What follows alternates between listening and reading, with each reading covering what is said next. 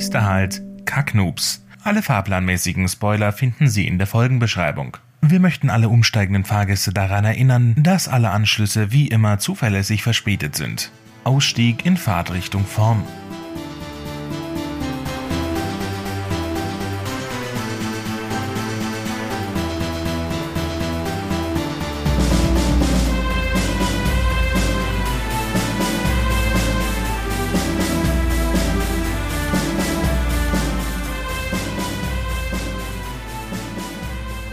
So, und damit herzlich willkommen zurück zu einer neuen Folge Kacknoobs. Mein Name ist Jabba und mit in der Leitung hängt Lev. Hallöchen. Wah, ich war heute so produktiv. Ja gut, dann warst du das Gegenteil von mir. Witzig, mal ist es so rum, mal ist es so rum, aber nie, dass irgendwie beide mal sagen, hey, boah, war ich produktiv. Echt, du auch? ja, also ich war schon produktiv, aber ich hatte halt eigentlich mehr vor, aber es ist so ein, ich hatte heute so einen Tag, dem hatte ich so gar keine Lust auf gar nicht. Also so nicht mal irgendwie auf Social Media rumhängen oder so. Aber also ich war schon produktiv, aber halt nicht so sehr, wie ich gerne hätte wollen, tun wollte. Täten. Wie auch immer. Töten, täten. Genau.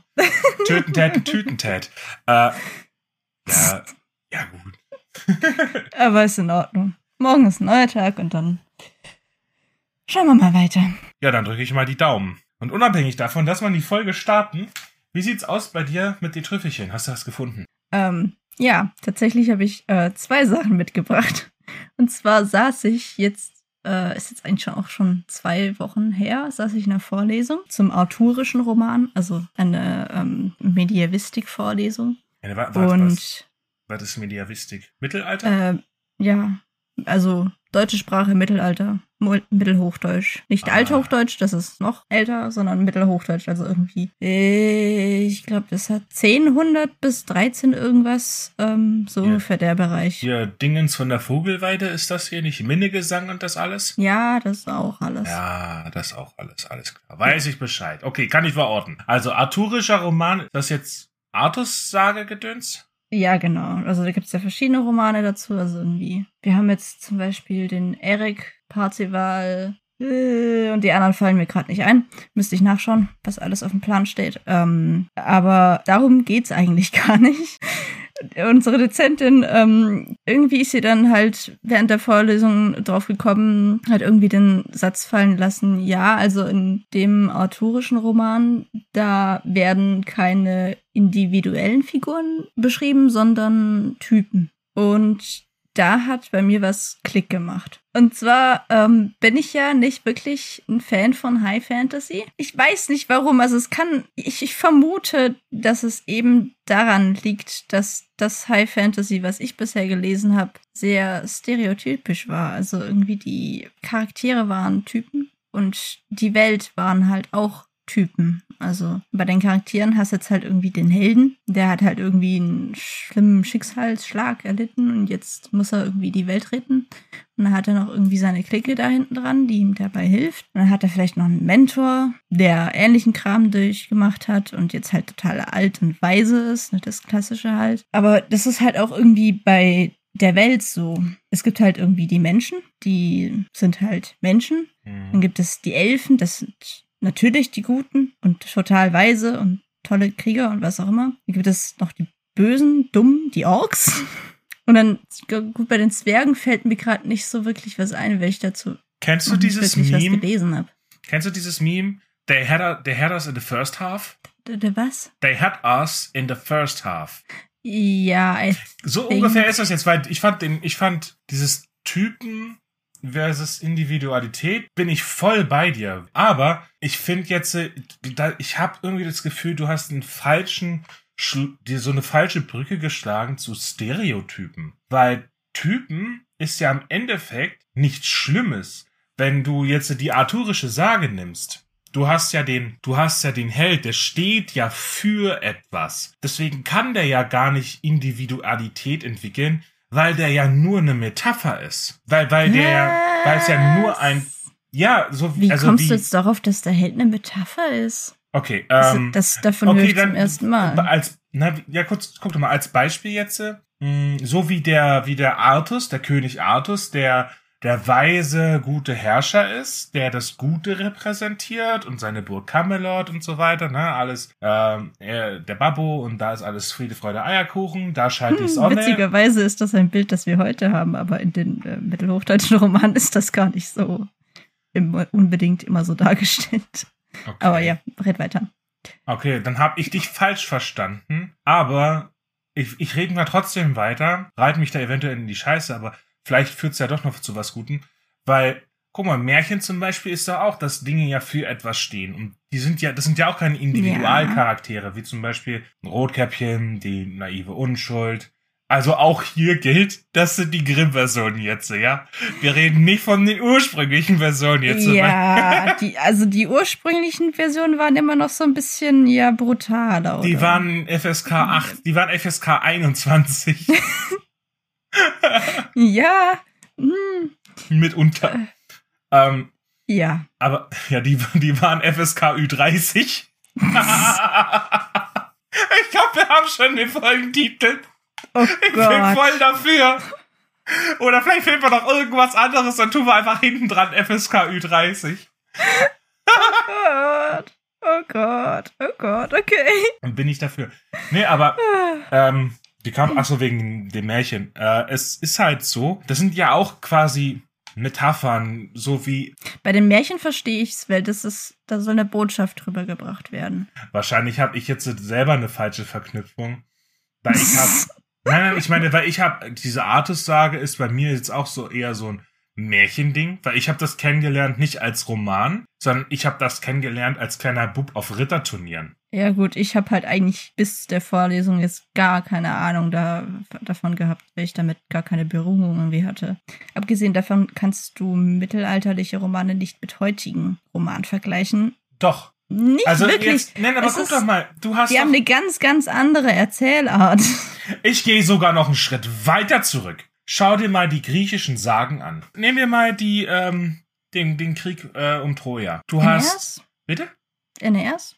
Ich bin nur mit Aeneas familiar. Mit dem ganzen anderen Kram habe ich keine Ahnung. Ja, Aeneas wäre ja nach Troja. Aeneas ist doch der, der über Karthago, Dido und so weiter nach Rom. Genau, genau, Ja, genau. ja, nee, nee, also das kenne ich auch nur, weil wir das in, im Abi hatten. Es gibt ja noch die Odyssee, das ist ja Odysseus, der dann nach Hause will und ein bisschen einen Umweg macht. Das, das davor, der Krieg um Troja, äh, die Ilias von Homer, ähm, der Trojanische Krieg. Du hast, du hast, äh, du hast diese ganzen Helden. Du hast den, den Tugendhaften auf der trojanischen Seite, hier den, ähm, wie hieß er, den Hektor. Du hast den, den, ähm, den etwas, nennen wir es mal, wenn wir eh schon FSK 30 unterwegs sind heute, den etwas triebgesteuerten Paris Ach der Gott, sich da ja. die Helena, die, die wirklich, die der Typ sch- schöne Frau, Punkt, schlechthin ist. Ja, es ist äh, Frau, Punkt, schön, Punkt. Das ist, das ist deren Rollenbeschreibung. Und, und äh, du hast auf der griechischen Seite den, den unbesiegbaren Helden übrigens sehr viele Parallelen zu, wie hieß er, Siegfried? Der ist da auch unbesiegbar Ja, gewesen. Der ist da auch am Knöchel in so eine Quelle gehalten worden. Drachenblut, in Drachenblut ist er. Der ist, hat worden. Drachenblut gebadet, aber der hat einen, einen, eine Stelle auf dem Rücken, wo ah, ein Bett sch- drauf gefallen ist und da ist er verwundbar. Genau. Und äh, genau. Und das ist das, das ist dasselbe wie mit Achilles. Den, der wurde von seiner Mutter, äh, einer Meeresgöttin, ähm, wurde er am Knöchel gehalten und in irgend so eine in irgend so eine krasse Grotte in das Wasser getaucht und ähm, tja, äh, überall unverwundbar, außer, naja, an der Achillesferse. Und äh, Hm. die Parallelen sind schon da, würde ich sagen. Ja. Ich glaube, die Griechen waren da wohl zuerst. Die, die, die haben damals schon, die haben damals schon gegutenbergt. die haben damals schon abgeschrieben. Plagiat. Die Gutenberg? Gegutenbergt. Ach ja, okay. Das, wir hatten doch mal diesen Verteidigungsminister, äh, Karl Theodor zu Gutenberg. Der war ziemlich beliebt und dann, äh, dann kam aber raus, es war der, er war quasi der OG von Plagiatsaffären. Also soweit ich das jetzt, vielleicht gab es auch vorhin was, aber es war, glaube ich, nie so großes Thema. Und dann haben alle gesagt, oh, ja voll unehrlich und ein riesen Aufhebens gemacht. Und du merkst, es war vor, es war eine, eine, ähm, es war vor der Trumpschen Ära. Oh Gott. Das, damals war das noch was, da kam raus, jetzt hat man schwarz auf weiß, der hat in seiner Dissertation, der hat äh, in seiner Doktorarbeit hat er irgendwas abgeschrieben und man konnte es beweisen, so ein Lügner. und er musste deswegen tatsächlich zurücktreten. Und dann gab's eine Zeit lang haben wir es, ich weiß nicht, das ist schon lange her. Wann war denn das? Ich wollte gerade fragen. 2009? Ach ja, das äh, erklärt, warum ich davon nichts Total, weiß. Das war 2009 bis 2011. Und deswegen, deswegen habe ich das auch noch so schulkontextmäßig im Kopf. Wir haben immer, wir haben dann immer. Und das ist der Grund, warum ich es nicht im Kopf habe, weil ich dann auch ziemlich jung war. ja, aber wir haben damals dann gesagt, wenn man irgendwo was abschreibt, dann hat man geguttenbergt. Also wenn man zum Beispiel, also es haben sogar ich. die Lehrer gesagt, die haben gesagt, ja, aber nicht von Wikipedia Gutenbergen, ne? Das, damals kam das gerade noch so, ja, da war das, da war das so ein Ding mit Wikipedia. Es ist keine Quelle. Wikipedia ist keine Quelle. Ja, was wir immer gemacht haben, wir haben einfach, wir haben einfach Wikipedia zwar schon äh, abgeschrieben, aber wir haben die, wir haben als Quelle nicht die Wikipedia-Dinger benannt, sondern die Quellen, die Wikipedia aufgeführt Das hat. ist schlau. Ja. aber ähm, ja, wie dem auch sei, da haben wir dann geguttenbergt. So, wie sind wir jetzt auf Gutenberg gekommen? Ach so, weil die, die, Äh. ah, die, die, die Mittelhochdeutschen haben von Homers Ilia, äh, ja, die Siegfried-Saga ist geguttenbergt von Achilles. So, Ja. so sind wir drauf gekommen. Wie sind wir denn auf Achilles gekommen? Ach so, weil Ähm. das sind ja, weil er ist der unbesiegbare, der super duper Kämpfer. Wir haben den, äh, wir haben so ganz viele Typen, weißt du?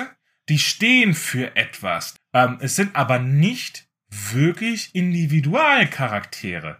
Und Ja. auch die, auch die Götter, das ist ja eher dann Folklore, was die dann so mitbringen an Individualcharakteristika. Aber im Endeffekt sind das ja auch Personifizierungen. Und deswegen war ich jetzt so auf dem Trip, so Märchen und Sagen, oder fällt für mich ja auch die Artus-Sage rein. Die heißt ja auch Artus-Sage. Ist ja jetzt nicht so, weißt du, als ob, stell dir vor, du machst so, nicht, ist ja kein Buch, sondern so eine Schriftrolle. Du, du rollst die so auf, es ist Homers Ilia, ja? Der, der Trojanische Krieg. Und dann kommt Mhm. erstmal so Exposition, ja. Paris war geil auf Helena, Helena war aber eigentlich verheiratet. Und dann haben die aber trotzdem, und dann hat er die geklaut und ist mit dir zurück nach Troja. Und das fand der griechische König so nicht so geil und ist zu einem anderen griechischen König, sein Bruder, gegangen, hat gesagt, buhu, Schniff. Und der andere griechische König, der war aber ultra geil auf Troja, weil Troja reich und der wollte sowieso einen Grund für Krieg und Frau geklaut vom Bruder ist Krieg, ist Kriegsgrund genug. Also alle rüber und dann, dann, dann liest du so weiter und dann so, ja, und jetzt siegelten die Griechen los. Und dann ist so Flashback, vier Jahre zuvor und dann kommen erst mal die ganzen Background-Stories von den ganzen Charakteren. So ist es ja nicht. Gott. weißt du? Ja. Du hast ja keine Infos. Du hast wirklich überhaupt keine Infos. Die einzigen Infos, die Homers Ilia ja gibt, Ilias ja gibt, du hast, du hast eigentlich nur so ein oder zwei Charakter-Traits, wie zum Beispiel das Odysseus. Der ist der, der ist der, der ist der Brain. Also der ist super, der hat sich das mit dem trojanischen Pferd ausgedacht. Lass mal ein riesengroßes Pferd bauen und wir verstecken uns da drin. Und dann tun sie das Pferd da rein, weil das Pferd ist das heilige Tier von Poseidon. Und Poseidon ist der Schutzgott von Troja. Und wenn wir alle abhauen, wir verstecken, wir, wir fahren einfach so eine Bucht weiter. Und das merken die nicht. Und dann lassen wir dieses Riesenpferd da stehen. Und klar, dieses Pferd, die hat Raupenantrieb, deswegen haben die das super wieder in die Stadt da hochbringen können oder so. Keine Ahnung, wie die das hingekriegt haben. Äh, ja, super Brain. Und dann hat der ist der König von dem oder manchmal heißt es nur, der ist ein König. Und du weißt nicht mal, welcher Stadtstaat. Irgendeine Insel halt. Und, und die stehen halt für etwas. Und das ist das jetzt, was ich meinte. So wie halt, es ist schon ein Sprung von Rotkäppchen zum Trojanischen Krieg.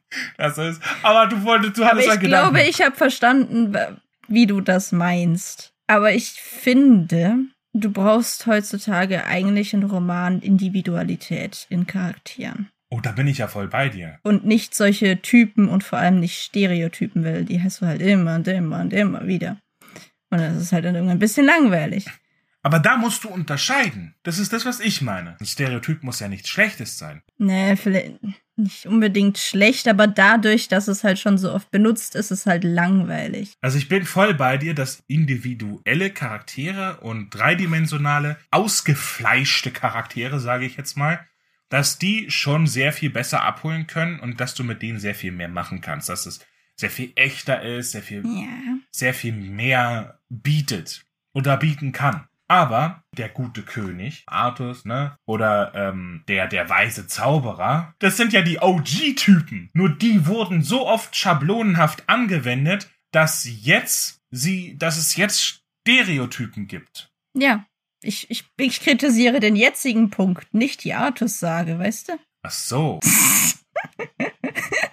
Ich kritisiere, dass das halt immer und immer und immer wieder benutzt wurde. Und in, inzwischen ist es halt so ausgelutscht, dass es total langweilig ist. Na, was heißt total langweilig? Das stimmt, das stimmt jetzt aber auch nicht. Also Finde ich, mir schon, aber das ist dann vielleicht persönlicher Geschmack. mh, Stereotype zu verwenden ist nichts Schlimmes. Ich meine, guck mal, Feuer von Föhren, jetzt nur als Beispiel. Ähm, aber da, jetzt habe ich schon mal ein Buch geschrieben, jetzt kann ich ja das als Beispiel verwenden. Der Vater von Beringer und Live. Ähm, das sind die Protagonisten quasi, der Antagonist, Protagonist.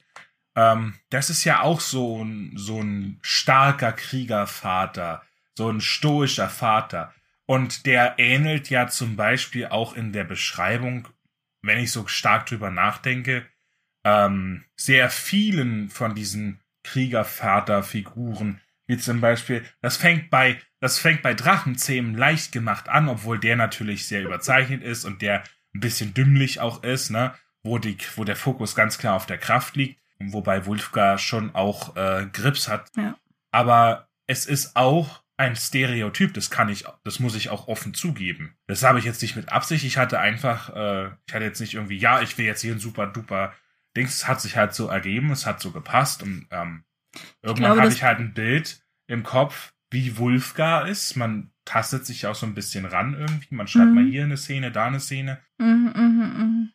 Ja, ich glaube, das Problem ist halt eher, wenn sich Stereotypen in einem Buch häufen. Ich glaube, das ist das eigentliche Problem. Also vereinzelt Wo okay, ist denn da? aber, Ja, du hast sehr viele Men- Stereotypen in einem Buch. Nee, aber du nicht so. hast, du hast Mentor-Charaktere. Weil du würdest ja Du nicht, nicht unbedingt einen Mentor, du kannst die Leute das auch alles selber äh, lernen lassen, indem sie halt jedes Mal auf die Nase fallen. Ja, also ich habe jetzt, ich habe jetzt auch keine Merlins in meinem Buch, aber na, ich will nicht zu viel jetzt über Feuer von Föhn reden, aber ich habe auch Mentor, Schüler-Mentor-Beziehungen, sogar mehrere drin. Der eine war bei dem in der Lehre, der andere war da. Also die haben schon alle ihre eigenen Mentoren. Aber gut, ich habe jetzt kein Gan, ich habe jetzt kein, ich habe jetzt kein Gabba Gandalf, der der Uber-Mentor vom ganzen Buch ist. Bei dir ist es aber nur so am Rande erwähnt, dass die denen halt das beibringen. In den in anderen Büchern wird das halt wirklich so gesagt und er brachte, also wirkt das halt nicht zelebriert, aber wird halt lang und breit erklärt, wie dann halt äh, der Mentor dem Schüler so den ganzen Kram beibringt. Aber was ist daran falsch? Ich meine, ich wenn das Teil der Handlung ist und wenn das sinnvoll ist, ich meine, du musst ja nicht jedes Mal eine Training-Montage reinbauen, aber Das machen halt viele und dann halt viel davon. ich meine, es gehört ja dazu zum Menschsein, dass man, wenn man in einer Sache besser werden will, sucht man sich jemanden, der das kann, ein Meister, eine Meisterin, die einem das beibringt, Ja. wo man dem über die Schulter schauen kann. Und sei es nur ein YouTube-Tutorial. Ich glaube, das kein Problem ist, wenn sich die Dinge einfach häufen, die Stereotypen, in einem Buch. Ich glaube, darauf können wir uns einigen, oder? Nee, nicht mal. Also das Ste- Stereotypen verwende ich selber, meist unabsichtlich, aber einfach weil es normal ist. Schon alleine, weil es aber Millionen von Geschichten gibt, gibt es ja irgendwo auch schon mal und Ja, wahrscheinlich f- sehr oft. Deswegen Stereotype wird, also wenn man, wenn, egal welches Buch man jetzt genauer sich äh, mal anschaut, man wird einen Haufen Stereotype finden. Und das ist ja nichts Schlimmes. Ich glaube, also ich, ich kann es so nicht unterschreiben. Was ich unterschreibe ist, wenn Stereotypen im Plot sind. Also, dass du, der ist der Böse, Das ist auch schlimm. der ist der Böse, da ist der Gute, now fight. Ja, aber das bezieht ja aber auch schon wieder die Charaktere ein. Du hast den Guten und den Bösen. Das sind schon wieder die Charaktere, nicht direkt der Plot. Ich brauche wirklich gute individuelle Charaktere. Da bin ich dabei dir, ja. Und dann muss, finde ich, muss der Plot auch nicht so dermaßen krass originell sein, wenn die Charaktere so viel Individualität reinbringen können, dass es interessant ist. Das Problem ist, egal wie individuell ein Charakter ist, bist du dazu gezwungen, ihn in drei Zeilen oder drei Wörtern zu beschreiben, wird er sowieso im Kern ein Stereotyp. Nur weil du ihn am Rand ausgefleischt hast. Ich glaube, wir können da ewig drüber diskutieren. Lass uns einfach Ja. festhalten, Stereotype müssen nichts Schlechtes sein, Hm, weil, weil ja, hm, im, okay. im Kern, im Kern können, können sich Dinge schon gleichen. Aber es ist ein bisschen so wie mit den, es ist ein bisschen so wie mit chemischen Elementen. Du hast Protonen und Elektronen, aber nimmst du ein Proton, dann hast du halt Wasserstoff. Nimmst du zwei, hast du, jetzt müsste ich in, ins, äh, ins Periodensystem gucken, aber was, hast du halt was anderes, okay?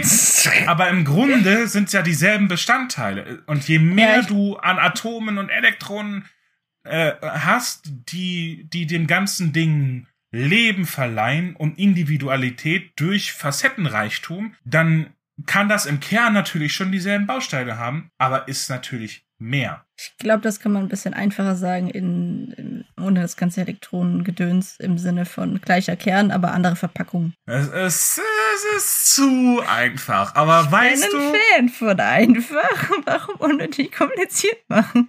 Nee, ich meine, letztendlich, unterm Strich sind wir uns ja schon einig. Je individueller, desto besser. Ja. Ich sag nur, ein. Stereotyp muss nicht, muss nicht zwangsläufig heißen, dass er nicht individu- individuell sein kann. Individual, individual, Individualität aufweisen kann. Ein Stereotyp zu sein heißt, ja ni- heißt nicht zwangsläufig, keine Individualität aufzuweisen. Lass, wir Witz haben ja auch noch ein paar andere Sachen. Du hast gesagt, du hast zwei Trüffel mitgebracht. Ja, ähm, es ist eigentlich eine total offensichtliche Sache, die wir mit unserer Mixer-Theorie auch schon öfters bequatscht haben. Hilf mir auf die Sprünge. Mixer-Theorie. Der Autor ist der Mixer und alles. Alles, was er so konsumiert, alles, was er wahrnimmt in seinem Leben, das kommt in den Mixer und dann wird das gemischt und dann kommt halt irgendwas bei raus. Ähm, und da ist ja eigentlich klar, dass man Input braucht. Und am besten viel verschiedenen. Damit da schön viel kannst- Gewürz drin ist, weißt Du, du? kann, du kannst auch einen Luftsmoothie mixen, aber das ist dann halt. Naja.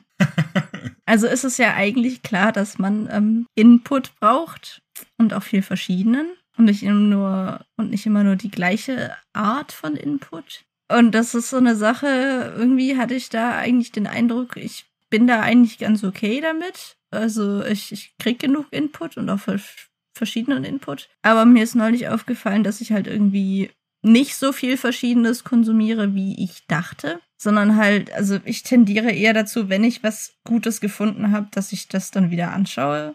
Irgendwie so an, was weiß ich, Let's Plays oder Serien, äh, wobei Serien eher selten, aber eher so Let's Plays. Und das halt dann so irgendwie im Hintergrund laufen lasse, während ich irgendwas anderes mache. Und nicht wirklich so viel Neues in den Mixer kommt. Und das ist mir jetzt äh, so bewusst geworden und ich habe mir vorgenommen, dass ich in Zukunft versuche, mehr Verschiedenes zu konsumieren. Wenn ich dir so zuhöre, ich stimme dir hundertprozentig zu. Aber weißt du, ich habe gerade, ich habe gerade, ich, ich würde die Mixer-Theorie noch erweitern. Ich würde deine Aussage Okay. unterschreiben und würde noch einen Paragraph drunter setzen. Da komme ich später nochmal bei meinen Wins drauf. Aber eine der Dinge, die ich, die ich gelernt habe in letzter Zeit ist, ja, man kann, so wie du sagst, äh, dafür sorgen, dass man viele verschiedene Zutaten hat, die man ähm, in seinen Mixer reinwerfen kann. Und je mehr verschiedene Dinge das sind, desto mehr Geschmäckle kann man natürlich zusammen mischen. Ja, Mhm. desto, desto mehr äh, Sachen. Aber ich würde dann ganz, ich würde diese, diese Metapher gerne noch um den Aspekt des Frischegrades erweitern. Denn frische Zutaten sind ja bekanntlich die besten Zutaten.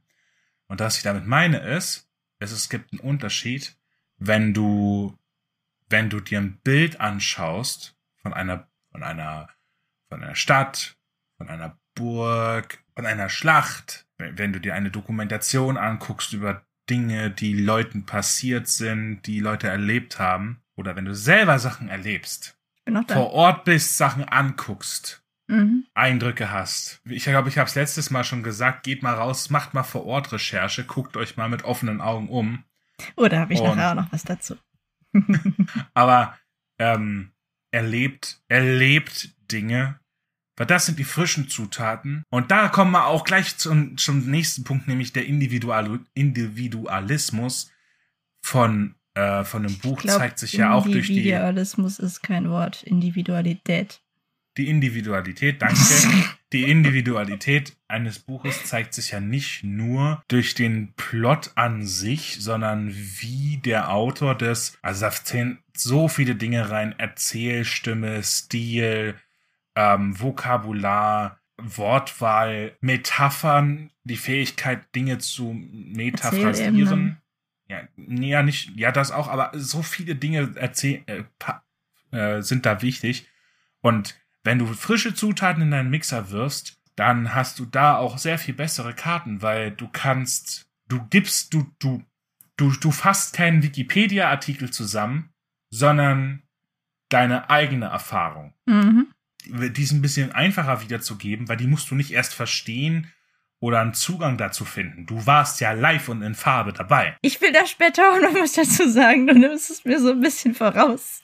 Okay, ja, das wusste ich Dann nicht. lass mal, lass mal mit anderen Dingen weitermachen.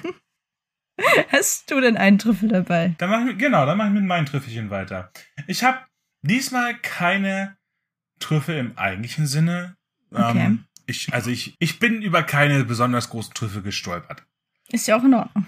Die, über die ich gestolpert bin, das ist witzigerweise aus dem Schnitt von der letzten Folge. Okay. Und da hast du ja erzählt, du hattest doch diese Penderwick-Story erzählt. Ja. Ähm, die hast du so bei den Eltern im Auto gehört. Ja. Und das fandest du dann so ganz nice und hast es so gut, ein bisschen nostalgisch, hast das in Erinnerung und wolltest das nochmal, äh, ja, äh, wieder erleben und äh, Mhm. dir zu Gemüte führen. So. Und äh, was ich jetzt, äh, was mir so aufgefallen ist, ist, wie unterschiedlich das sein kann. Manchmal ist es dieser Einfluss der Kindheit, also wenn du, wenn du dich an etwas zurückerinnerst, ja, wenn du manchmal ist es true, Dinge sind nice, sind toll, sind wunderbar, sind magisch. Manchmal ist es dann doch eher die Nostalgie. Die Zeit fährt Vergangenes schön, aber ähm, kann auch sein, dass es eben nicht schön war. Dass nicht das, dass das nicht gut gealtert ist. Aber jetzt mal nur als Beispiel. Weiß ich, kennst du äh, die Burg Schreckenstein? Nope. Das ist, das ist quasi so eine, so eine Romanreihe über ein äh, Jungeninternat. Die, die, die, ich glaube, auf der, da ist so ein See und auf der anderen Seite ist ein Mädcheninternat. Ja, aber so richtig Ah, okay. basic, so richtig basic Kinderstory, aber nice. Richtig nice. Mhm. Und hat so übelst, hat so ein super Vibe auch einfach. Ich habe das damals gelesen, als ich, ähm, es war im, das war im Sommer 2000. Das, äh, da habe ich das gelesen. Da war Oh ich. Gott, im Sommer 2000, da war ich noch nie auf der Welt. äh, ja, auf jeden Fall Sommer 2000, da war ich, ich war schon auf der Welt, schon eine Weile, und ich konnt, war auch des Lesens und Schreibens mächtig. Und wie es der Zufall so wollte, ähm, habe ich mein Glück im äh, 1v1 mit einer Straßenbahn versucht, hat nicht geklappt. Straßenbahn hat gewonnen. Ja, ich äh, musste mich davon ein paar Knochenbrüchen und so weiter erholen. Und war dementsprechend äh, äh, relativ immobil. Und was macht man eben so? Man, man, ja, man hat halt ein, damals hatte ich einen Gameboy. Internet war Oh jetzt je. nicht so ein Ding. Internet war, war kein Ding. Gab's nicht. Ähm, aber ich hatte einen Gameboy. Und ich hatte Pokémon, Super Mario, ich hatte Tetris. Ich hatte fucking Tetris. Ähm, aber ich hatte auch Bücher. Unter anderem hatte meine Mutter aus der Bibliothek, äh, ich weiß nicht, ob, ob wir die selber gekauft hatten, aber ich glaube, die waren geliehen.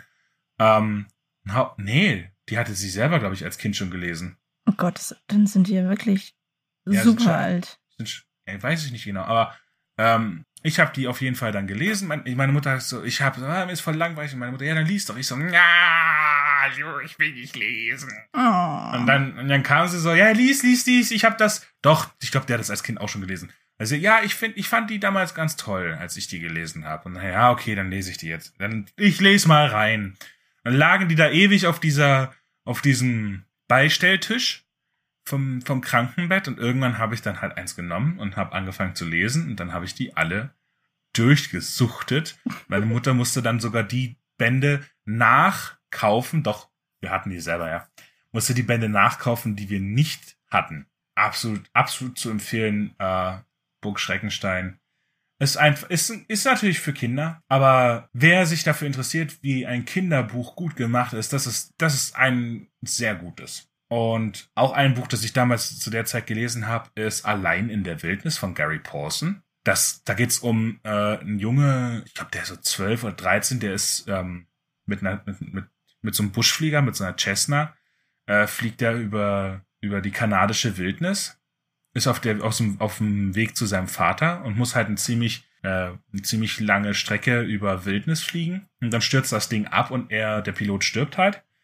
Und er muss alleine klarkommen. Das ist quasi ein Jugendbuch, ein, ein, ein Survival-Buch, wenn du so willst. Also jetzt nicht How to Survive, sondern einfach so, ja, es ist ein Survival-Roman. Hm. Und äh, ich fand, ich fand den richtig gut gemacht. Der war, der war, ich habe den verschlungen. Ich habe den immer noch. Ich habe das Buch immer noch und ich äh, habe das auf meiner ähm, Reading List mittlerweile ziemlich weit oben. Ich möchte mir das nochmal angucken. Was möchte da nochmal mir die Essenz angucken? Sagen dir die Animorphs was? Äh, den Namen habe ich schon mal gehört. Aber ich habe gerade keine Ahnung, was es ist. Das sind, ähm, das ist auch so eine Jugendbuchreihe, wo sich äh, von, jetzt muss ich, von Catherine Applegate, glaube ich. Das ist so eine, so eine Gruppe von äh, Jugendlichen, die sich in Tiere verwandeln können. Und äh, hm.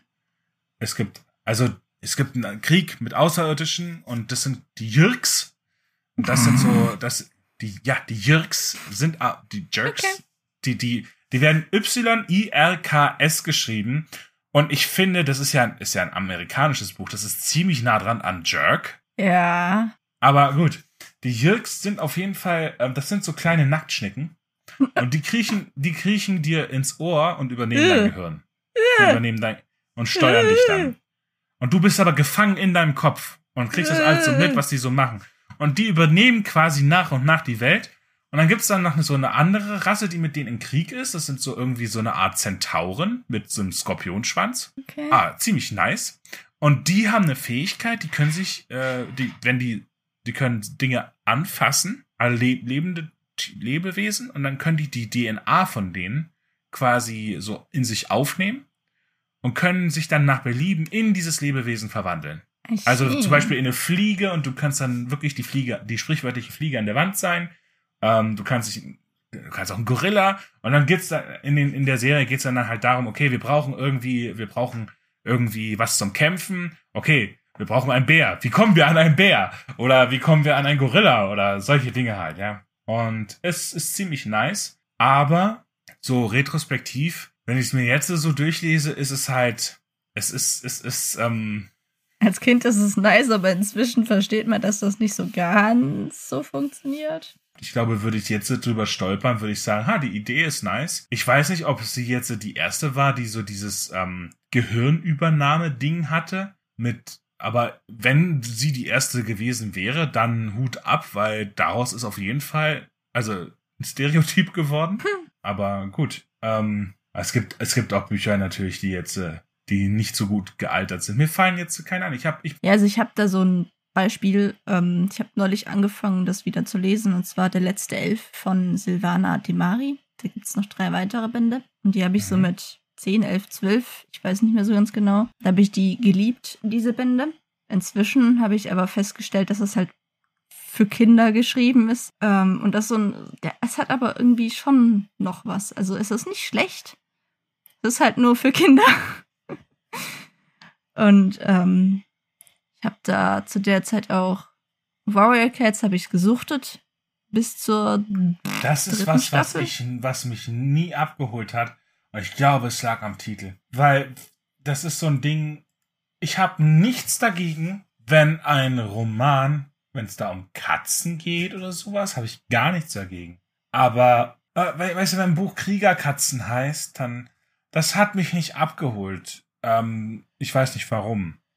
Die haben auch noch weitere äh, Serien geschrieben, eine mit Bären und eine mit Hunden. Die habe ich auch mal angefangen zu lesen. Die waren auch nice. Und dann habe ich noch so, so von so einer äh, Detektivin oder sowas. Ähm, nicht ganz Detektivin, die hat dann auch noch irgendwie so, so Geheimagentenmäßig war das irgendwie ähm, Ruby Redford. Das würde ich auch mal gern wieder lesen. Okay. Mal schauen, ob ich da irgendwie ähm, das Buch mal irgendwo finde. Aber ich hatte schon so ein, so ein paar nice Sachen. Nur irgendwann bei, bei Warrior Cats bin ich dann irgendwann ausgestiegen. War, war ich dann zu alt irgendwann. Es ist, es ist halt sowas, was du als Kind liest, prägt, und das ist, was es mir so aufgefallen ist, prägt halt schon dein Geschmack für später. Was der Bauer nicht kennt, frisst er nicht. Ja. Es ist schwer, aus einer Bubble rauszukommen und seinen Horizont Mhm. zu erweitern. Ich äh, tue mich auch sehr schwer damit, obwohl ich es auch momentan bei vielen verschiedenen Dingen versuche. Ich schaue gerade Serien. Äh, also wenn ich jetzt gerade, momentan habe ich nicht viel Zeit, aber wenn ich was schaue, dann ähm, schaue ich gerade Dinge, die eigentlich seit Ewigkeiten auf meiner Liste sind, wie ähm, Better, Better Call Saul. Übrigens, ähm, was du gerade noch meintest mit Input-Output, mit der Mixer-Theorie, Mhm. manchmal ist halt wirklich so, dass Dinge nicht sehr originell sind, sondern Ja. wirklich ein Zusammenschnitt. Also es gibt Bücher, wo du dir denkst, ja, das habe ich echt schon eins zu eins irgendwann mal irgendwo gesehen. Ich habe auch schon Bücher, ein Buch gelesen, da war die Referenz in dem Buch sowas von eindeutig. Eine Referenz einzubauen ist ja jetzt eine Sache, aber Plötze wurde erwähnt. was? Plötze wurde erwähnt von The Witcher. Und es war sehr stark an The Witcher angelehnt. Okay. Du hast wirklich, also ich, ich kenne Witcher nicht so wirklich. Ich kenne die Serie, aber hm, da kann, Ja. ja. war die Serie noch nicht mehr draußen. Aber ähm, irgendwie der Typ hat ein Pferd gekriegt und ähm, er meinte, es heißt jetzt Plötze und er wurde gefragt, warum. Frag nicht weiter nach. Es heißt jetzt einfach Plötze. Und wenn du halt die Spiele kennst, dann ja, aber gut, das ist, das ist eine Sache. Ich, ich das, meine das nicht. passt Pla- halt nein, nein, überhaupt nein, nein, nicht. Das, Das, ist ist halt eine nichts mit- ganz andere Fantasy. Nein, nein, nein, nein. Das hat nichts mit Plagiat zu tun.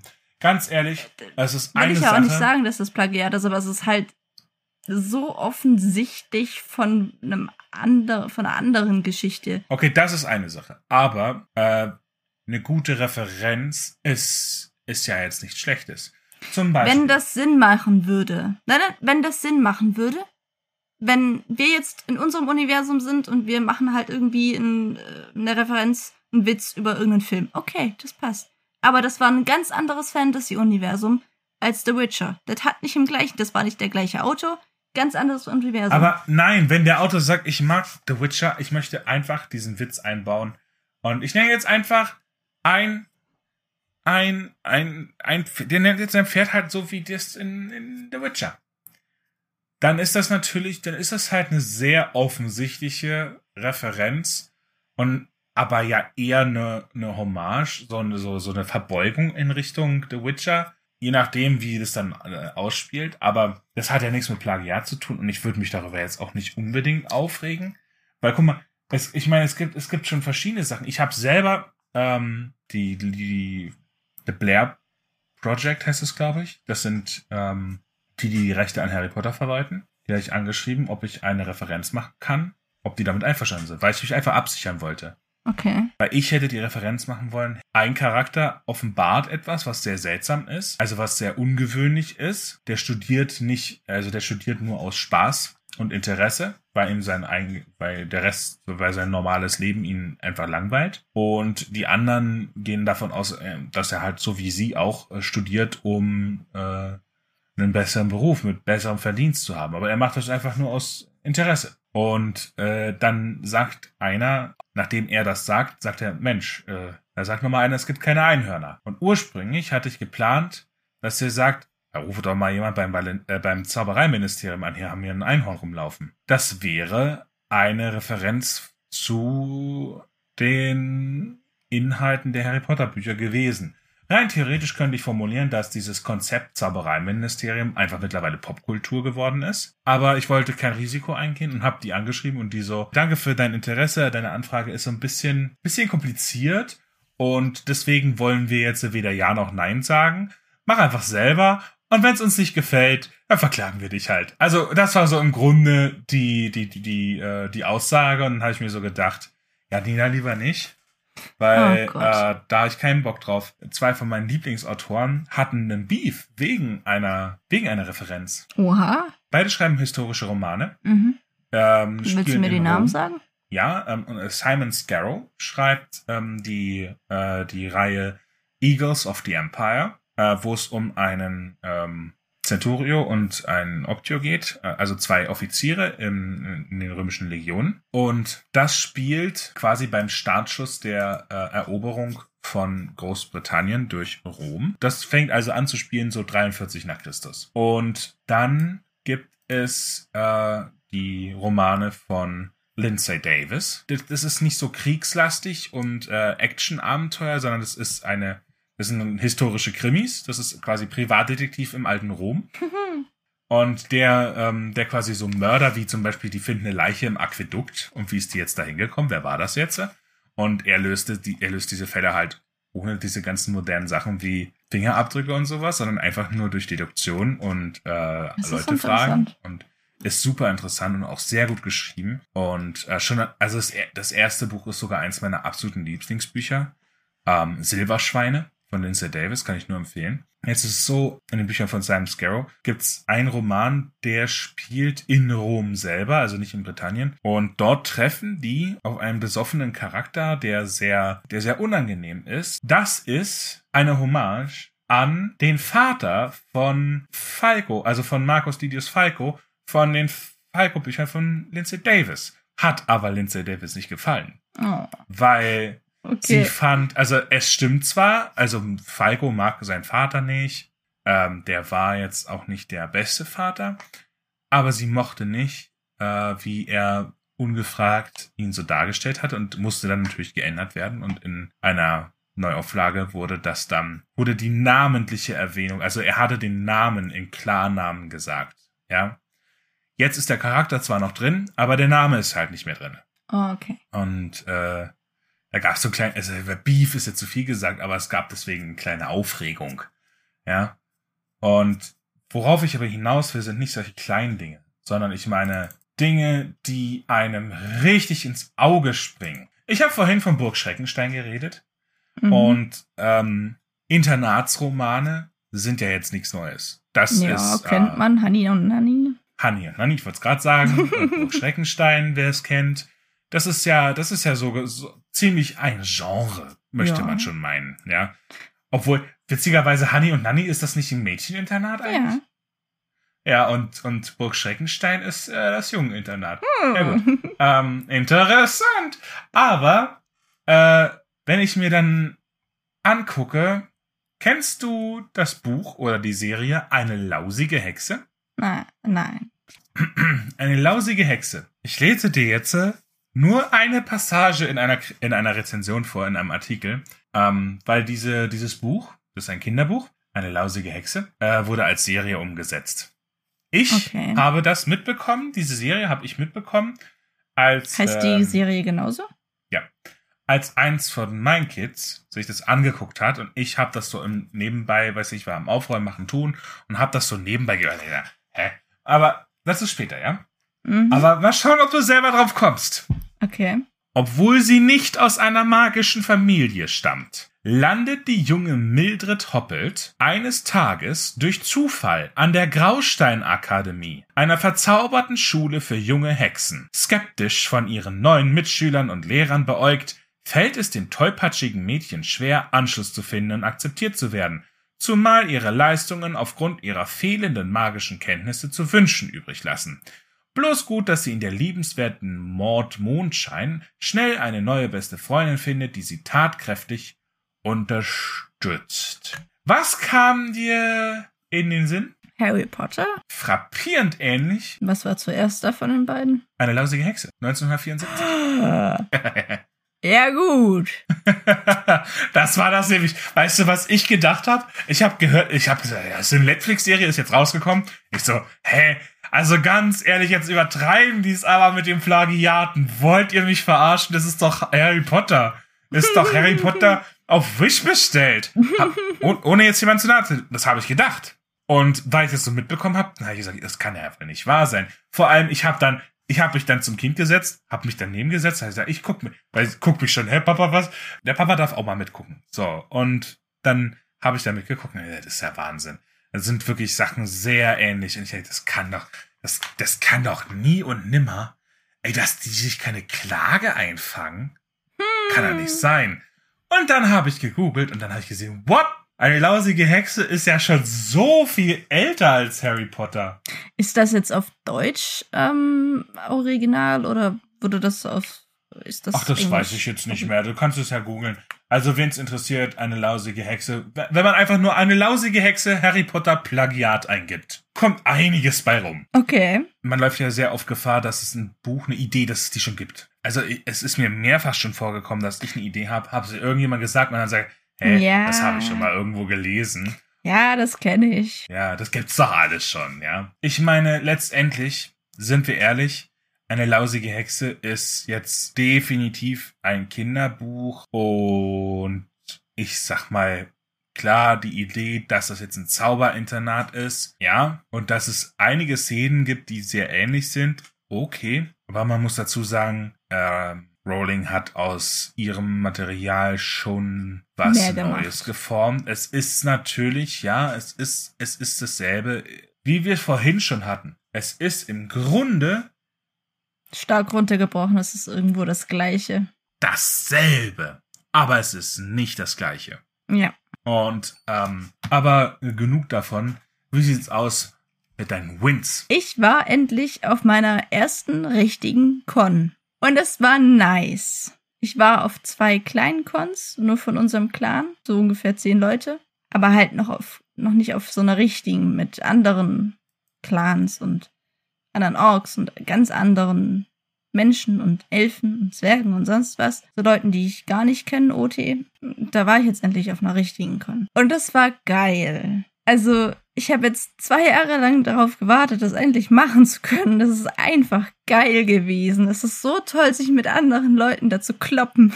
Das ist wirklich das, was mir am meisten Spaß macht. Oder irgendwie ähm, schauen, was die ähm, den so ein bisschen hinterher spionieren, ähm, was die so machen, die, die Elfen so. Das war richtig nice.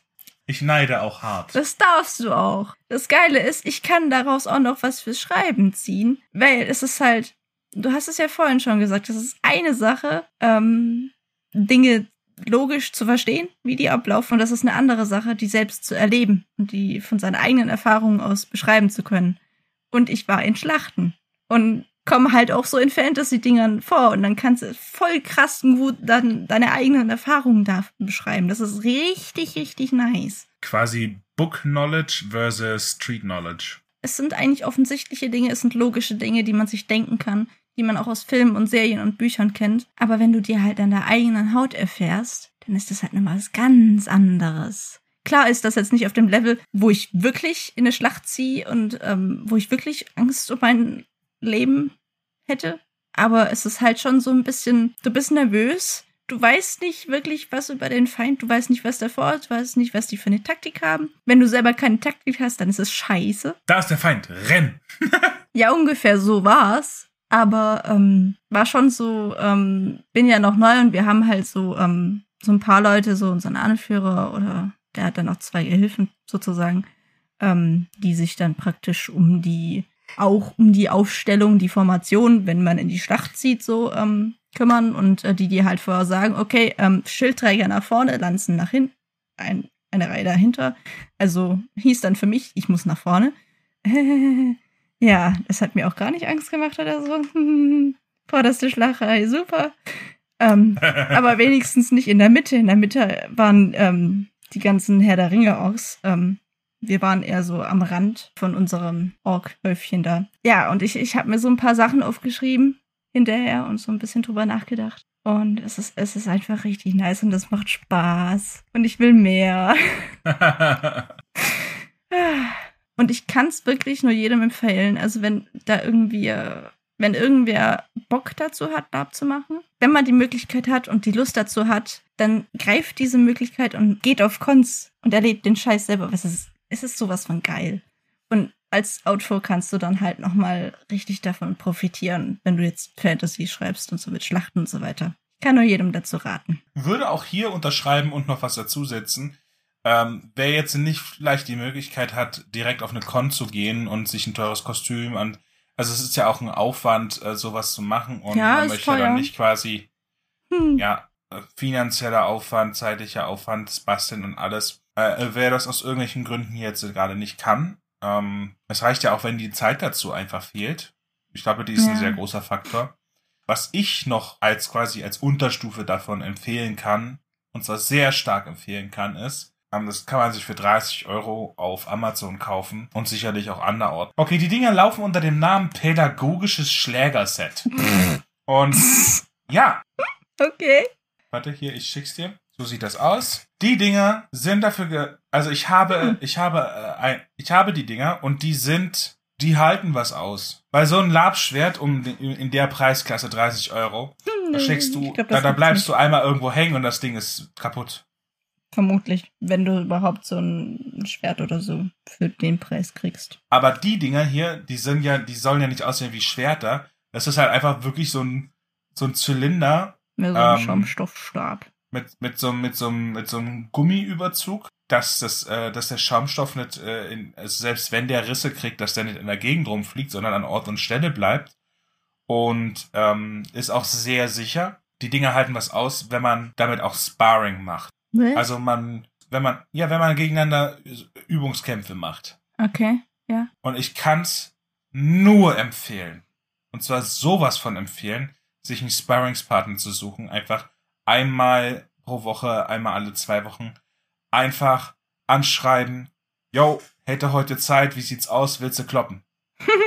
Weil, erstens, ich meine, der Sportaspekt ist da, aber zweitens, und das ist viel wichtiger, Bewegungen zu verstehen zu verstehen, wie die Abläufe sind, wenn du wirklich mit dich mit jemandem so klopfst. Also wenn du wirklich mit einem Schwert hantierst und so weiter. Ähm, zu verstehen, wie das alles vonstatten geht, was im Kopf passiert, was mit den Füßen passiert. Es macht sehr viel aus.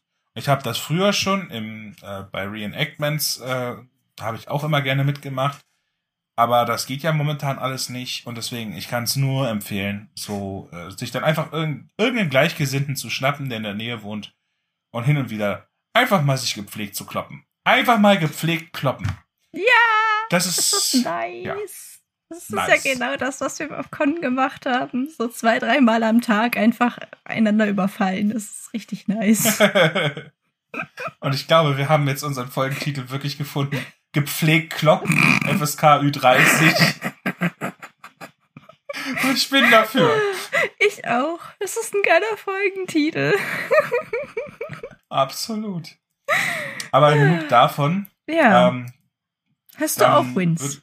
tatsächlich, ich habe äh, viele neue Eindrücke und Orte gesehen, habe, äh, habe Leute getroffen. Äh, war nice es ist halt einfach nice, mal ein bisschen rauszukommen, ein paar Sachen zu sehen, ein bisschen unterwegs zu sein wieder. Es geht ja jetzt alles auch wieder langsam mal los. Ja, das ist nice. Ich habe quasi meine meine frische Zutaten für den Mixer, die habe ich, die habe ich mir gegönnt. Das ist nice. Ja, das war's mit meinen Wins. Es ist jetzt nichts besonderes Großes, es ist trotzdem was Schönes. Im Prinzip haben wir eigentlich, eigentlich den gleichen Win. Wir haben beide Dinge für unseren Mixer gefunden.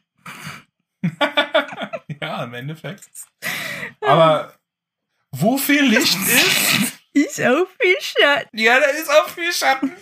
Wie sieht's mit deinen Fails aus? Äh, ja, zwei Sachen. Ähm, ich glaube, du weißt es ja schon, aber meine Handgelenke so, sind so ein bisschen kaputt. Also, ähm, das habe ich jetzt seit schon länger, also ich glaube seit zwei, drei Jahren oder so. Ähm, dass da sich irgendwie so Spannung im Handgelenk aufbaut und ähm, dann mache ich mal eine sehr krüppelige Bewegung und ähm, dann knackt es und dann ist die Spannung gelöst. Äh, und das ist mal schlimmer und mal nicht so schlimm. Und momentan ist es wieder schlimm. Ja, das ist halt unpraktisch, wenn man halt hobbymäßig sehr viel schreibt und dann halt auch noch für die Uni. Und das ist so ein bisschen, tötet mich so ein bisschen. Also, ähm, ich sollte wahrscheinlich zum Arzt, aber. Ja, solltest du. Ich habe das noch nicht gehört, dass sich irgendwie Spannung aufbaut und dann löst sich das. Und wenn sich's löst, wo ist das Problem? Ja, es, ist, es tut halt so ein bisschen weh. Das ist, es fühlt sich so an, wie wenn du deine Knöchel knackst, nur dass es halt vorher so ein bisschen weh tut. Ist schwer zu erklären, wenn man das nicht selber hat. Also ich würde zumindest mal den Hausarzt mal fragen und wenn der nicht weiter weiß, vielleicht echt mal, also wenn, wenn das stört. Also wenn ich regelmäßig Sport mache, dann ist das besser. Also vermute ich, dass das irgendwas mit dem Muskeln so ein bisschen zu tun hat. Also wenn ich halt mehr Sport mache, dann ist da mehr Muskelmasse und so, ne? Dann ist das ein bisschen mehr stabilisiert. Aber ich habe halt in letzter Zeit so ein bisschen den Sport schleifen lassen und ich vermute, dass es deswegen schlimmer geworden ist. Ich bin so der Typ Mensch, wenn ich nicht gerade fast verrecke, dann gehe ich nicht zum Arzt. Du bist ein Grasdackel ist sondersgleichen. Ich weiß das nicht, dass das nicht gut ist. Aber unabhängig jetzt von der Arztthematik, ich, ich habe heute drüber nachgedacht, weil ich gerade dabei bin, meine Versicherung nochmal zu checken, okay, was ist alles, Unfall, Haftpflicht, ähm, die ganzen Sachen, die man halt einfach haben sollte, Hausratversicherung, den ganzen Kram. Und ich habe mich gefragt, wie sinnvoll eine Berufsunfähigkeitsversicherung für mich ist. Ja. Und dann habe ich mir gedacht, und dann habe ich, dann habe ich mir gedacht, ja, ganz ehrlich, was, was soll passieren? Meine Hände, okay, ähm, ich, äh, ich habe, ich habe irgendeine, ich habe eine Muskelatrophie und kann dann nicht mehr tippen. Okay, aber dann wird die Versicherung dann sagen, wenn ich dann komme und sage, ja, ich kann nicht mehr schreiben, dann werden die sagen, ja, aber du kannst ja jemand, du kannst ja äh, diktieren. Nutzt auch eine Diktatsoftware. Äh, es gibt da Text-to-Speech und sowas. Und dann, und dann wiggeln die sich aus ihrer Verantwortung und dann lohnt sich das für mich nicht. Denk aber mal an deine mentale Verfassung. Wenn die sich irgendwie krass verschlechtern sollte, ich weiß nicht, ob das irgendwie versicherbar ist, ähm, wo das dazu gehört, aber dein Hirn das ist, ist ja bestimmt dann. versicherbar, aber das ist nicht bezahlbar für normal. Also da müsste ich schon, da müsste ich schon im George R. Quadrat Martin Bereich äh, verdienen. Ja gut, das, um, das mein, ist dann wieder um meine geistige Verfassung. Weißt du, ganz ehrlich, wenn Schriftsteller, das ist, ich weiß nicht, aber dann kommt dann bei jedem Writers Blog.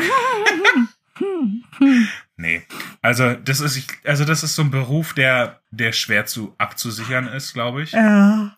Oh Gott. Wusstest du, dass es Versicherungen schon im alten Rom gab? Nein.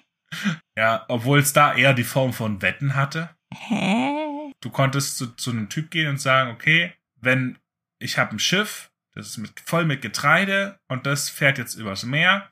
Und wenn es zurück schafft, also ich meine, es gibt Piraten, es gibt Stürme und all das. Und wenn es zurück schafft, dann kannst du das, was ich dir bezahlt habe, behalten. Und wenn nicht, dann kriege ich Doppelte von dir wieder zurück. Also es ist im Endeffekt eine Wette gewesen. Im Endeffekt ist eine Versicherung ja nichts als eine Wette. Du, du wettest darauf, dass was kaputt geht und wenn du deine Wette verlierst, behält die Versicherung, hat die Versicherung gewonnen. Wenn du gewinnst, Ja. ja, wie dem auch sei, ähm, du hast gesagt, du hast zwei Fails. Ja, also ich, ich war auf Con und eventuell war ich dumm, weil ich bin in eine Schlacht gezogen ohne Helm. Ich weiß nicht, warum ich dachte, dass ich den nicht brauche. Das ist nicht so, als hätte ich irgendwie eine Waffe auf den Kopf bekommen. Da waren alle sehr vorsichtig. Ähm, ich bin aber gestolpert und mit dem Kopf auf den Stein gefallen. Oh boy. Ja, Es ist halt, also wirklich, es ist, du, das ist, selten dämlich. also sowas dermaßen dackeliges, aber wirklich. Ja, ähm, es ist zum Glück Gott sei Dank nichts ist nichts Ernsthaftes passiert. Ne? Ja, also ich hatte dann so ein bisschen eine Beule. Ähm, Kopfschmerzen hatte ich nicht lang, also vielleicht so ein Stündchen. Und bin vielleicht eventuell nach so ein paar Stunden wieder IT gegangen. Hab dann aber irgendwann Ja. gemerkt, dass ich doch wieder Kopfweh bekommen habe. Und dann bin ich wieder OT gegangen. Ähm, ich habe meine erste Labverletzung gehabt und ich bin trotzdem geblieben. und es ist anscheinend normal, dass man sich da verletzt. Heißt, ich bin jetzt voll eingeweiht. Ich kann also, wenn ich jetzt äh, mit jemandem über dich rede, dann kann ich jetzt nicht mehr sagen, ja, also Lev, ja, ja, aber also die ist nicht auf den Kopf gefallen. Das, das wäre jetzt eine Lüge. Ja, nee, das äh, kannst du nicht mehr sagen. Ja, Lev, ja, die ist schon ein bisschen auf den Kopf gefallen. Ja, so bescheuert. Ich werde halt ab ja jetzt aber es echt ist ja, nie ist ja wieder. gut, dass nichts Schlimmeres passiert ist, ne? ja, also ich hatte dann auch ein bisschen Rückenschmerzen. So zwei, drei Tage lang, aber die haben sich dann auch ziemlich schnell Schaffst wieder geregelt. Du fällt auf den Kopf, rück, tut weh. Ja, also ich, ich bin über, in, ich bin in eine Feuerstelle reingestolpert. Also keine, also eine leere Feu- Feuerstelle ohne, ohne Kohle Hm, oder hm. Feuer drin. Zum Glück, das wäre noch schlimmer gewesen. Ähm, aber ich bin halt, bin halt rückwärts gegangen in der Schlacht, äh, bin über den vorderen Stein von der Feuerstelle, bin drüber gestolpert und dann halt mit dem Kopf auf den hinteren Stein. Es war ein bisschen dumm. aber, aber dieses Rückwärts, dieses Rückwärtslaufen fand ich super, fand ich gerade super interessant, weil das ist etwas, was ich mir auch schon überlegt habe. Also was dessen ich gewahr wurde, worden bin, worden gewesen hätten, täten tut. Ähm, nämlich, so ein Schlachtfeld ist kein Feld, sondern Hm, es wird ziemlich schnell sehr hügelig, weil was da alles rumliegt an Leichen, Mhm. an Waffen, an und an Shit, das das ist ja nicht nicht nur der, also ich meine, ein Schlachtfeld ist ja selten ein gut asphaltierter Ikea Parkplatz gewesen, sondern das war ja schon von Grund auf eher Wildnis, Feld, Die Wiese war auch kacke, die war total hubbelig. Das heißt, es ist jetzt auch nicht, ist jetzt auch nicht so, dass das jetzt ein, ähm, ein gemähter Rasen im Wembley-Stadion gewesen wäre. Es ist, es ist ja, ist, das ist hügelig und shit, da sind, das, das Gras, da, da ist keiner gew gewesen, der das Gras mäht. Im Sommer steht das Gras halt einfach bis zum, bis, je nachdem wie groß du bist, also in Levs Fall über den Kopf rüber wahrscheinlich. Nein, Aber- so klein bin ich nicht. Das ist Hüfthöhe, aber höher auch nicht. Jedenfalls in unseren Breitengraden. ähm, mal, mal davon abgesehen, dass die Vegetation da ist und dann ist da, dann ist da auch mal ein Strauch oder ein Busch und ist ja schon grundsätzlich schwierig, so eine Schlachtformation zu halten, Mhm. weil du musst ja achten, was macht der links von dir, was macht der, ist ja nicht wie ein Schwarm Vögel, die ohne Witz innerhalb, wenn sich ein Vogel bewegt, ist der Vogel rechts neben den, bewegt sich schneller, ebenfalls auf die gleiche Art, als ein Blinzeln dauert. Äh? So, so schnell, so Ernsthaft? schnell koordinieren sich Vögel in einem Schwarm. Das ist Wahnsinn. Ich habe neulich einen Artikel darüber gelesen. Krass. Wahnsinn. Und ähm, so sind wir Menschen ja bekannterweise überhaupt nicht. Nee, wir sind voll die Trampeltiere. Das, das macht halt, deswegen Formationstraining macht so viel mehr Sinn. Man denkt sich so, ja, es ist ja nicht so schwer, einfach nebeneinander zu laufen und das Schild in dieselbe Richtung zu halten. Ja, mach das mal. Mhm. Wenn es ist, wenn, wenn da so ein Kackbusch in der Nähe, in, dann steht der rechts, der, dann steht da halt ein Baum. Du kannst jetzt nicht die ganze Formation, so, wir laufen jetzt alle mal nach links und dann laufen wir um diesen Baum rum und dann laufen wir wieder nach rechts, damit wir wieder mit den anderen in derselben Relation sind. Nein, dann müssen die halt so drumrum fließen, ja, und das muss alles geübt werden, dass du dann wieder an derselben Stelle bist, weil sonst die Formation sich auflöst. Ja. Und ähm, grundsätzlich, das passiert ja ganz schnell. Das reicht auch schon bei einfach unebenem Boden oder äh, eine Seite von eine Flanke ist ein bisschen hügelig, die andere nicht. Hügel aufwärts, das reicht ja schon, wenn du ein bisschen verzögert wirst, dann bist du ja schon langsamer Hügel aufwärts. Das heißt, die rechte Flanke von der Formation wird langsamer, die linke La Flanke läuft aber genauso schnell weiter. Die Mitte, weil merkt, dass die rechts nicht so schnell sind wie die links, ist instinktiv ein bisschen langsamer und dann hast du schon eine Schräge drin, die du als, als Befehlshaber aber so gar nicht vorgesehen hattest. Und dann brauchst du die Offiziere vor Ort, die das, also was da an Logistik dahinter steckt, nur allein wegen dem Gelände. Und wenn's Schlachten und Morden erstmal losgeht, Da ist noch sehr viel mehr Chaos. was da halt zusätzlich an Leichen rumliegt, Ja. was da, was da, was da an verlorenen Waffen, an geworfenen An Waffen, an Schildern. Pfeilen, was da, was da alles rumliegt und, und, und steckt. Und vor allem, die Leute sind ja nicht instant gekillt. Also es gibt ja Leute, die, die sind halt einfach verwundet, liegen dann da rum. Und dann, die sind ja immer noch eine Gefahr für die Leute, die da trotzdem weiterlaufen. Das, also das, das ist auch ein Grund, warum hinter den Formationen, also wenn man, wenn sich eine Formation vorwärts bewegt, ähm, dass, dass Leute hinter der Formation, die Gefallenen, die laufen dann nochmal mit Schwere und stechen alle ab an Feinden, die da auf dem Boden rumliegen. Das Aufräumkommando.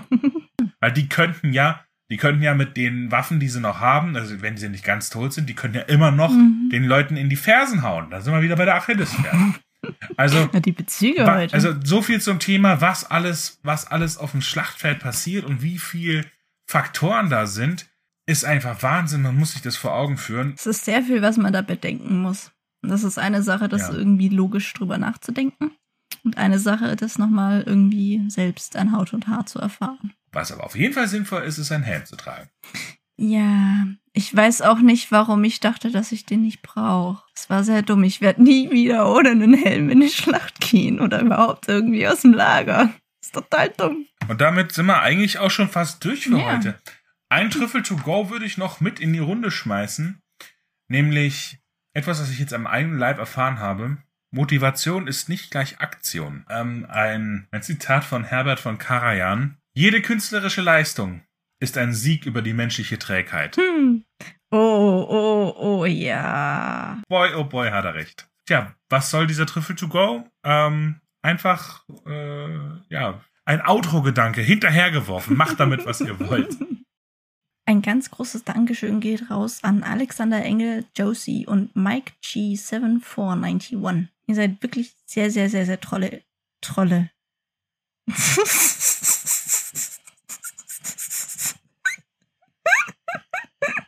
Ja, sehr, sehr trolle Patreons, die wir da haben.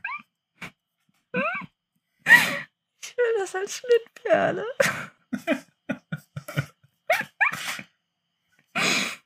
Ich würde mich an der Stelle schon mal verabschieden. Und das Schlusswort hat wie immer Lev. Wir hören uns beim nächsten Mal. Tschüss.